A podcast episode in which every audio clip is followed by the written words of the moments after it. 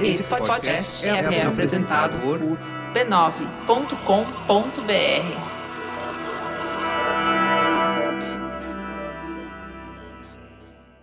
Há alguns dias, Barbosa sentia que o clima da cidade estava meio pesado para ele. Então ele decidiu viajar para o interior do Rio de Janeiro para desanuviar a cabeça. As últimas semanas de julho de 1950 tinha sido os piores dias de sua vida. Como um titã da mitologia grega, ele carregava o peso do mundo em suas costas e sentia que a sua vida estava sob ameaça iminente. Os amigos diziam para ele, Clotilde sua esposa, tomarem cuidado, para não atender a porta sem ter certeza de quem está do outro lado. Nunca se sabe de onde pode vir um golpe de vingança. O que o Barbosa fez ou deixou de fazer machucou uma nação inteira, e agora ele tinha que lidar com as consequências disso. Naqueles dias, alguém bateu em sua porta. Clotilde abriu uma fresta na cortina e avistou um desconhecido homem branco, de pé em frente à porta. Abriu a porta com a vassoura na mão, pronta para reagir. Mas o homem vinha em paz ele trazia um recado de um velho amigo de Barbosa, o comendador Vieira Castro. O homem estava oferecendo um abrigo seguro em Itacuruçá para que ele e Ademir, seu comparsa, pudessem descansar e esquecer toda aquela confusão que Barbosa estava metido. Naquele mesmo dia, ele e Ademir correram para a estação de trem para pegar a próxima composição que levaria eles para longe do perigo. Já dentro do trem, Barbosa sacou o Jornal dos Esportes para ler sobre os terríveis acontecimentos que deixaram ele naquela situação delicada. Na frente dele, a uns dois metros de distância, dois homens conversavam sobre o único assunto possível naquele momento: a final da Copa do Mundo no Brasil, e escondeu o rosto para que não pudessem reconhecê-lo. Já não conseguia ler mais nada Estava atento, prestando atenção na conversa dos dois homens. Um deles estava exaltado, falava alto, enquanto o outro só concordava. Vendedores de biscoito e refrigerante passavam entre eles, enquanto as rodas de aço do trem estalavam nas emendas dos trilhos. O homem com o dedo em riste descrevia o dia mais melancólico da nação. O dia que a seleção perdeu a Copa do Mundo em casa, diante de 200 mil brasileiros.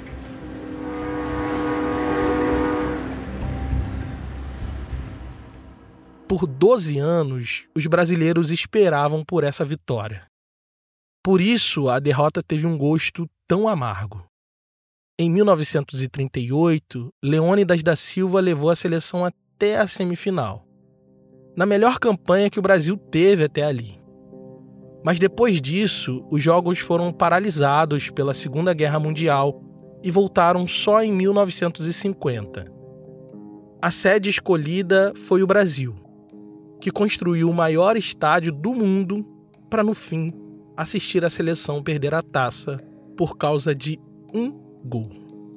Um gol sofrido por Barbosa, o goleiro da seleção. No trem, reprisando seu pesadelo através dos lábios do torcedor indignado, Barbosa se escondeu atrás do jornal. Era o homem mais odiado da nação. O sujeito indignado levantou a voz e disse: E Barbosa? Sofreu um gol absolutamente infantil? Até eu, entrando em campo de sapato, defendi aquela bola. Se eu encontro aquele criolo na minha frente, eu não sei o que eu faço. Estava ali, verbalizado, o motivo de tanto ódio. A preocupação dos amigos e o exílio temporário em Itacuruçá. Barbosa tinha cometido um crime: o de ser um homem negro em um país profundamente racista. Meu nome é Tiago André e esse aqui é o História Preta você está ouvindo a temporada Copa em Preto. Histórias de como o negro brasileiro venceu Copas do Mundo enquanto derrubava barreiras raciais. Episódio 3 O peso da nação.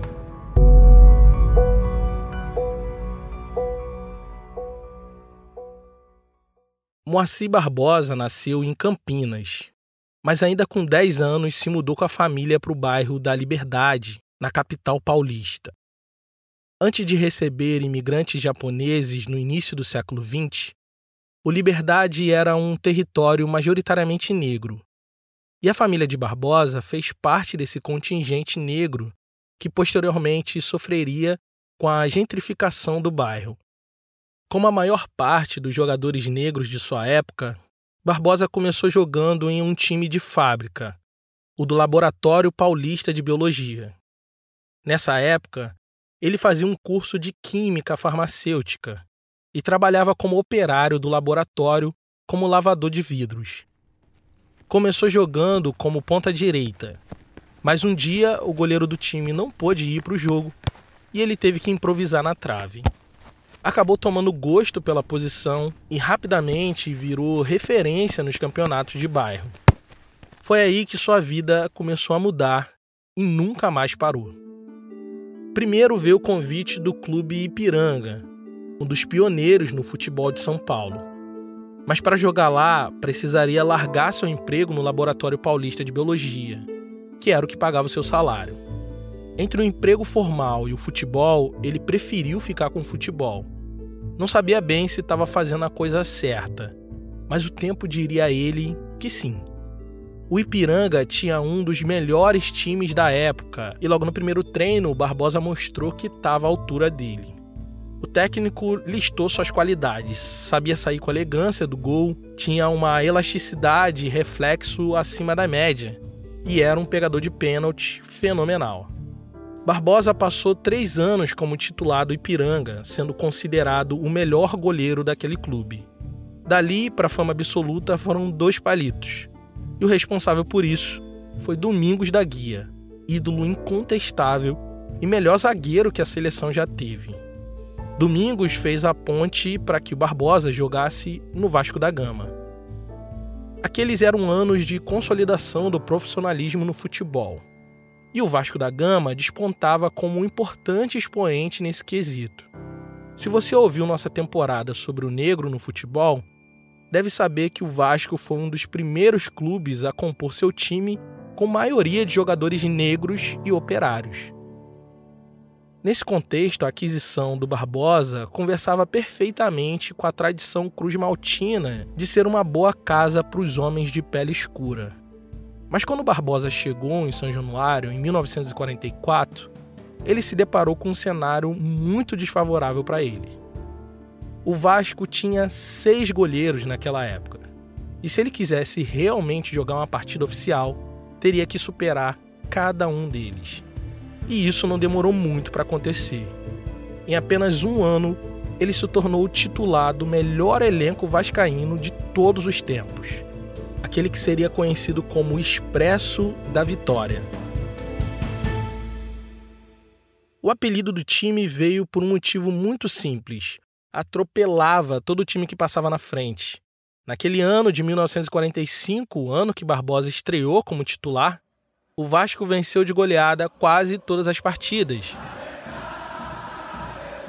Era 5 a 1, 6 a 2, até 9 a 0 contra o Bom Sucesso teve. A partir daí, a carreira do Barbosa decolou. Ele foi campeão carioca em 45 e 47 sem perder nenhum jogo sequer. Foram campeões também em 49, 52, 56, 58, enfim. Barbosa rapidamente foi alçado a ídolo máximo da torcida vascaína, sendo um dos goleiros que menos tomou gol na história do clube.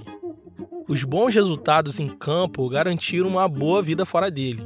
Ele conseguiu juntar um bom dinheiro nesse período e com ele comprou uma casa em Olaria, no subúrbio do Rio de Janeiro, e mais duas no bairro Ipiranga, em São Paulo. Longe de ganhar o caminhão de dinheiro que os ídolos do futebol ganham hoje em dia. Mas Barbosa conseguiu dar dignidade à sua família e viver acima das expectativas sociais da comunidade negra nos anos 40. Aliás, pessoas negras como Barbosa, exceção da regra, ajudavam a confirmar a teoria racial da vez. Aquela formulada por Gilberto Freire, que nas entrelinhas sugeria que o Brasil vivia uma verdadeira democracia racial. Que aqui, ao contrário dos Estados Unidos, a pessoa negra podia progredir sem medo do racismo violento e da segregação. Ter pessoas como Barbosa, Leônidas da Silva como ídolos nacionais ajudavam a confirmar o paraíso racial que era o Brasil. Isso fica claro com a matéria que saiu sobre ele na revista Vida de Crack, que diante de tantas posses dizia que com o bom senso financeiro do jogador, com certeza ele teria uma velhice tranquila no Brasil. E eles não poderiam estar mais enganados nessa previsão. A tragédia pessoal de Barbosa vai nos lembrar que o Brasil continuava sendo o Brasil. A ascensão dele no Vasco também foi o princípio da sua queda. Flávio Costa, treinador da seleção brasileira de 45 a 50, também era técnico do Vasco a partir de 47. Barbosa já estava no radar dele há bastante tempo, quando ele precisou ser escalado com urgência para substituir o Oberdan, goleiro muito famoso e competente, mas que estava machucado na ocasião. Parece que as coisas na vida do Barbosa acontecia meio que assim, sabe? De uma hora para outra, sem avisar, as coisas aconteciam. Ele estava na concentração quando o Flávio Costa escalou o time e começou pelo goleiro, Barbosa.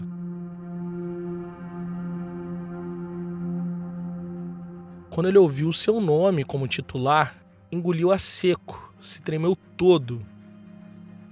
Domingos da Guia tratou de tranquilizar o novato. Vai dar tudo certo, moleque. O jogo era contra uma das maiores equipes daqueles tempos, a Argentina. Mas Barbosa se manteve calmo, fez duas ou três defesas impossíveis e deu confiança ao time. O jogo, que era dado como perdido, terminou em 2 a 2, um empate com gosto de vitória e um dos melhores jogadores em campo foi o goleiro Barbosa. A mesma revista Vida de Craque definia Barbosa da seguinte maneira: Barbosa, debaixo dos três paus, é de uma frieza que às vezes assusta o espectador. Enquanto o perigo ronda sua área, ele se mantém calmo, procurando colocar-se de acordo com o rumo da pelota, para no momento oportuno, como um gato ágil, cair sobre ela, agarrando-a com uma segurança impecável. Esta é, aliás, a sua maior qualidade como arqueiro. Não é nervoso, não contamina seus companheiros de defesa com nervosismo. Por outra, inspira neles uma tranquilidade notável. Talvez seja isso o grande segredo da arte de Barbosa.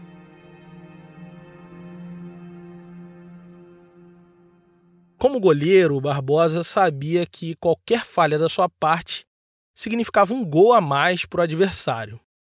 E por isso se mantinha de cabeça fria, calmo, concentrado. Isso foi decisivo na hora de Flávio Costa escolher o homem que guardaria o gol do Brasil na primeira Copa do Mundo sediada no nosso país. A pressão de vitória seria grande e ele precisava de uma pessoa que fosse um bom goleiro mas que também fosse uma liderança notória na defesa do time. E todas essas qualidades ele encontrou em Barbosa. O que Barbosa não sabia é que ser escalado para a Copa do Mundo seria o início da sua tragédia pessoal. Mas sobre isso nós vamos ouvir assim que a gente voltar.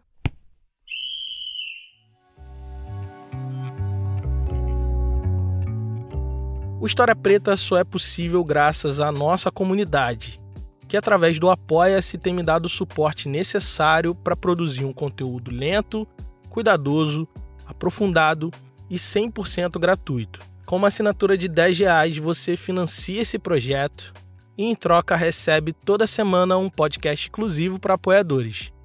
Além disso, recebe descontos exclusivos na nossa loja e acesso a um grupo secreto de apoiadores. Acesse apoia.se barra História Preta e nos ajude a continuar resgatando as memórias esquecidas de nossa história. apoia.se barra História Preta. Essa ideia de patriotismo, amor pelo país, está intimamente ligado à seleção brasileira de futebol não é mero acidente. Não é à toa que as pessoas confundem vestir amarelinha com orgulho de ser brasileiro. Isso tem história e começa ainda na década de 10. Desde o início da criação da Confederação Brasileira de Desportos, o futebol foi instrumentalizado pelo Estado brasileiro para servir como uma espécie de cartão de visitas do país. A gente falou no primeiro episódio como os jogadores negros foram impedidos de atuar na seleção para não passar uma imagem ruim no exterior. Depois, no segundo episódio, a gente viu como Getúlio Vargas se aproximou do futebol, especialmente do Leônidas da Silva, para disseminar os valores ditos nacionais. Nos anos 50, a coisa não foi diferente. A Europa estava devastada pela Segunda Guerra e o Brasil era um país em busca da afirmação no cenário internacional. Foi nesse contexto que o governo brasileiro resolveu se candidatar para receber a Copa do Mundo de Futebol que por conta da guerra não tinha uma edição há pelo menos 12 anos. Patrocinar a Copa do Mundo era fundamental para o novo projeto de país que o Brasil desejava ser. Cosmopolita, moderno, capaz de organizar e pagar por um evento como aquele. O plano era se projetar como um país protagonista na América do Sul. Então a vitória nos gramados seria o símbolo do triunfo do Brasil como nação. E o momento não poderia ser mais promissor. O Brasil tinha a melhor seleção de futebol possível e tratou de providenciar um palco à sua altura. Em apenas dois anos, o país construiu no meio da cidade o maior estádio de futebol do mundo até ali. Nas palavras do prefeito Mendes de Moraes, a prova imortal da grandeza do nosso povo. Naquele clima de agora vai, cada vez mais o povo tinha a sensação de que a seleção era o Brasil e o Brasil era a seleção. De um jeito meio estranho, parecia que o futuro da nação estava nos pés dos 11 que entrariam em campo durante a Copa. E o governo brasileiro se mobilizou para transmitir tudo isso pela Rádio Nacional, como você pode ouvir nessa transmissão da época. Senhores ouvintes, Neste momento vai ser formada a grande rede de emissoras, que é a Rádio Nacional, em combinação com a Agência Nacional, vai formar para a retransmissão de mais esta sensacional jornada do Campeonato Mundial de Futebol. A estreia aconteceu no Maracanã, com a presença do presidente do Brasil, Eurico Gaspar Dutra, e de Jules Rimet, o então presidente da FIFA. A seleção jogou contra o México no Maracanã e meteu uma goleada de 4 a 0 com muita tranquilidade. O clima de confiança era crescente e a empolgação com a Copa também. A seleção se classificou para as fases finais e a cada jogo que passava, o brasileiro se envolvia mais com a competição. A certeza da vitória, o favoritismo, encheu e mobilizou o povo como nunca antes. O estádio municipal inteiramente lotado. Embora se notem alguns claros ainda, como de costume, nas cadeiras cativas e nas cadeiras da curva, há superlotação nas arquibancadas e também superlotação nas gerais. Uma vez que, apesar dos esforços das autoridades policiais, houve invasão aqui no Maracanã e, desse modo, as localidades estão superlotadas sem qualquer exagero. O Brasil enfrentou a Suécia, que era campeã olímpica naquela ocasião, e tinha eliminado a Itália, que era a atual campeã mundial. Ou seja, eles entraram em campo favoritíssimo. Mas mesmo assim, a seleção brasileira atropelou eles e meteu 7 a 1 no Maracanã lotado de gente. No dia seguinte, a imprensa internacional declarava que o futebol jogado no Brasil era um futebol do futuro, absolutamente surreal. Um jogador italiano comparava Zizinho, meio-campo da seleção, a Leonardo da Vinci, um artista da bola que criava a obra-prima com os pés. E eles estavam certos, porque no jogo seguinte, contra a Espanha, o Brasil ganhou de 6 a 1, com gols de Ademir, Chico e Zizinho. Mas além deles, um homem ganhou destaque na imprensa nacional: o goleiro Barbosa. As opiniões sobre ele eram praticamente unânimes. Era seguramente o melhor goleiro do campeonato. Até porque esse monte de goleada da seleção escondia um dado pouco observado: o baixo número de gols sofridos por Barbosa. A combinação perfeita entre um ataque matador e uma defesa intransponível levou o Brasil à final da Copa do Mundo de 1950.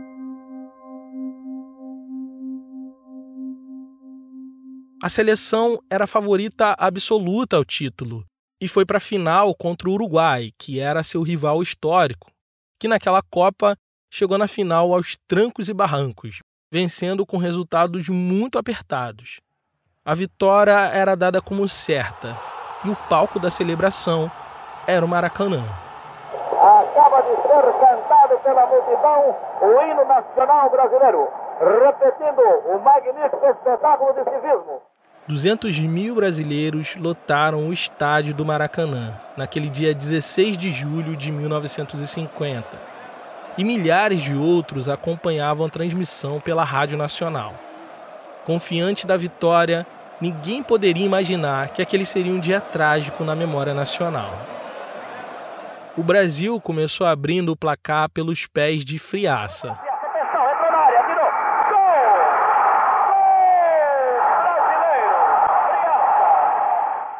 O gol de Friaça foi um alívio para a alma dos brasileiros.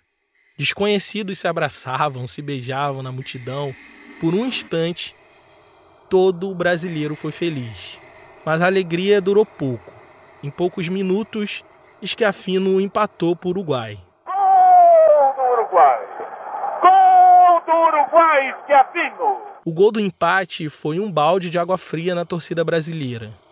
Pelas regras daquela Copa, o Brasil precisava apenas de um empate para ser campeão.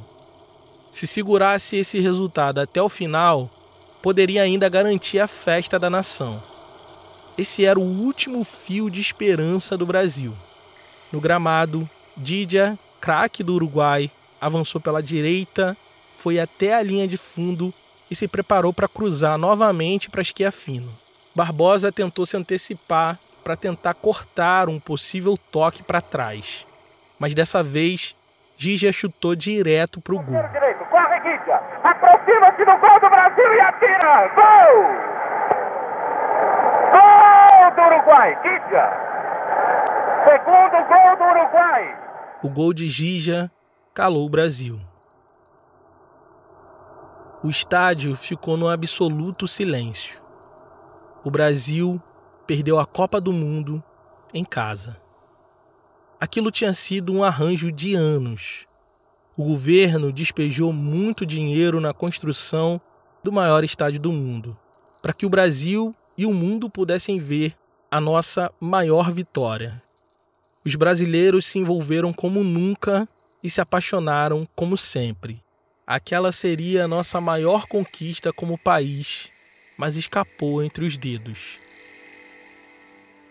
na mesma proporção do que seria a nossa alegria, foi o tamanho da nossa tristeza. Porque pior do que perder é o quase ganhar. E não demorou muito para que a frustração se convertesse em ódio.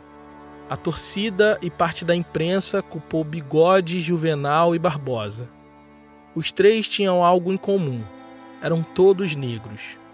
Começou a circular a ideia de que preto não era confiável e que na hora do vamos ver costumava amarelar.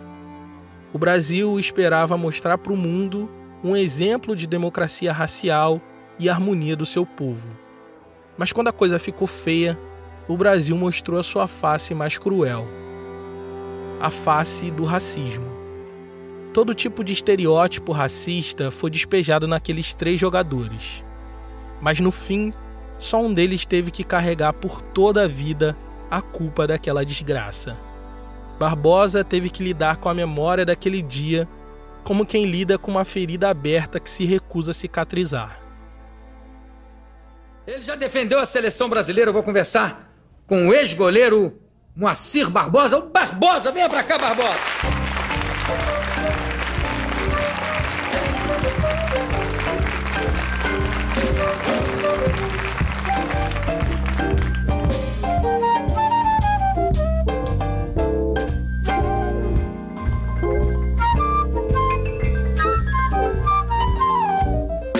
Barbosa, assistiu o jogo ontem?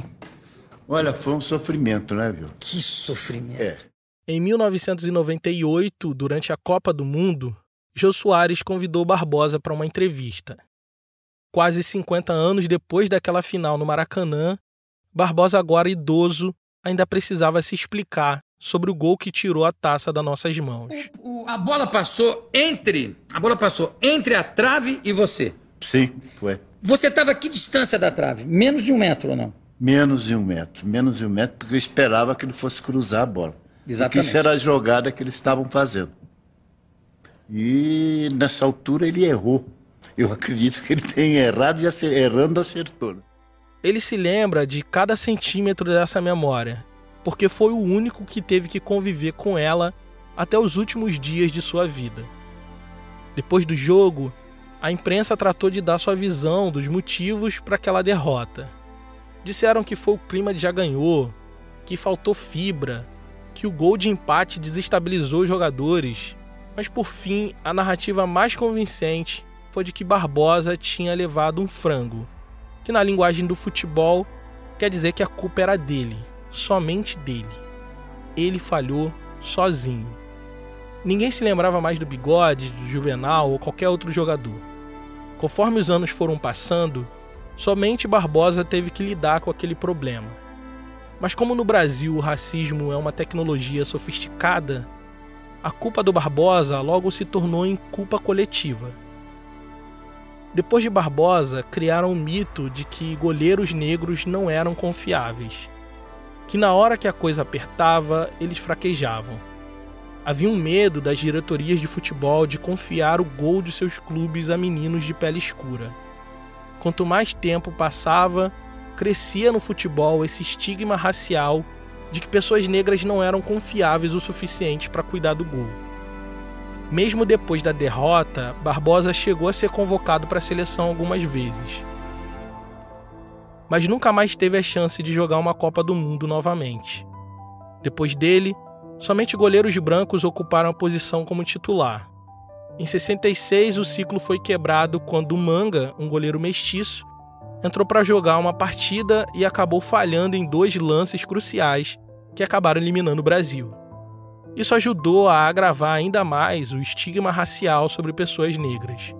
Demorou 56 anos para que um goleiro negro voltasse a ser titular da seleção numa Copa do Mundo. Quem quebrou esse ciclo foi um cara chamado Nelson de Jesus Silva, mais conhecido como Dida. Dida é sem dúvidas um dos maiores goleiros da história do Brasil. Ele já era presença constante na seleção há quase uma década, mas na maior parte das vezes ele ficou no banco de reservas. Dida era um dos melhores goleiros do mundo, mas quando foi escalado como titular na Copa do Mundo de 2006, gerou desconfiança e despertou o velho racismo de sempre. Sobre isso, o humorista Chico Anísio chegou a escrever o seguinte no jornal Lance: Não tenho confiança em goleiro negro. O último foi Barbosa, de triste memória na seleção.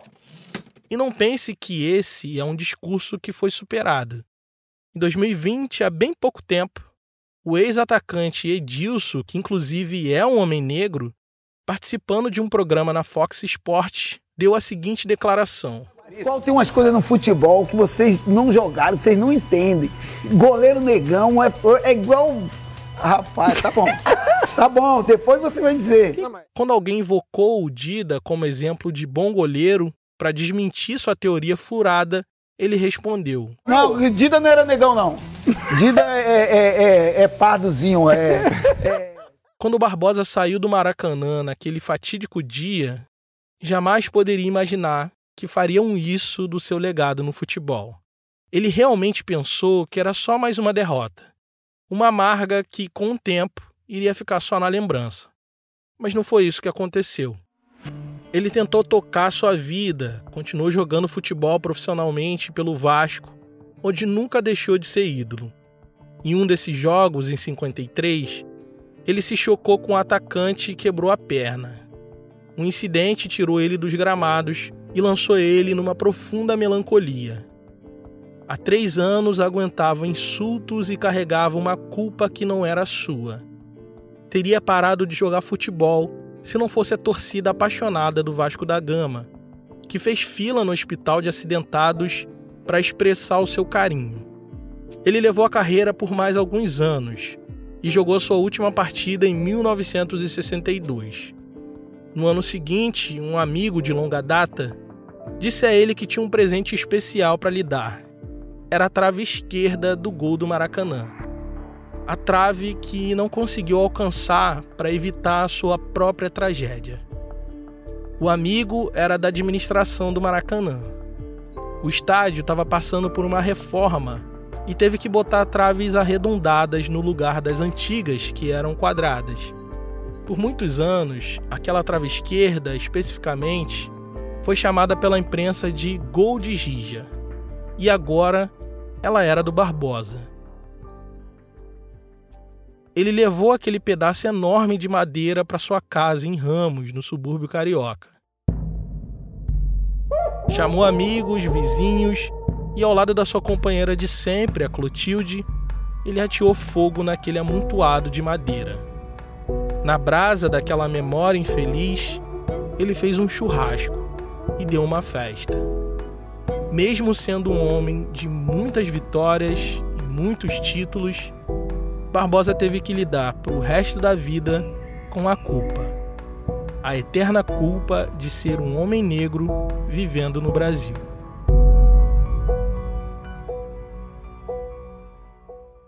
Esse podcast é uma produção História Preta. E esse episódio só foi possível graças à contribuição generosa dos nossos apoiadores. Se você gosta do nosso trabalho, considere nos apoiar em apoia.se barra História Preta. Caso eu queira fazer um apoio pontual, nossa chave Pix é historiapreta.gmail.com. Nesse episódio, usamos áudios da Rádio Nacional e da Fox Sports. A edição de som é do Caio Santos, da Griot Podcast. A sonorização da Janaína Oliveira, do Negras Linhas. A trilha original é do Jonatas Cristino. Identidade visual é do Raimundo Brito, Estúdio Duna. Gerência da comunidade, Carolina Ferreira. Eu sou o Thiago André, eu pesquisei, roteirizei e estou apresentando esse episódio. Obrigado por ouvir e até a próxima.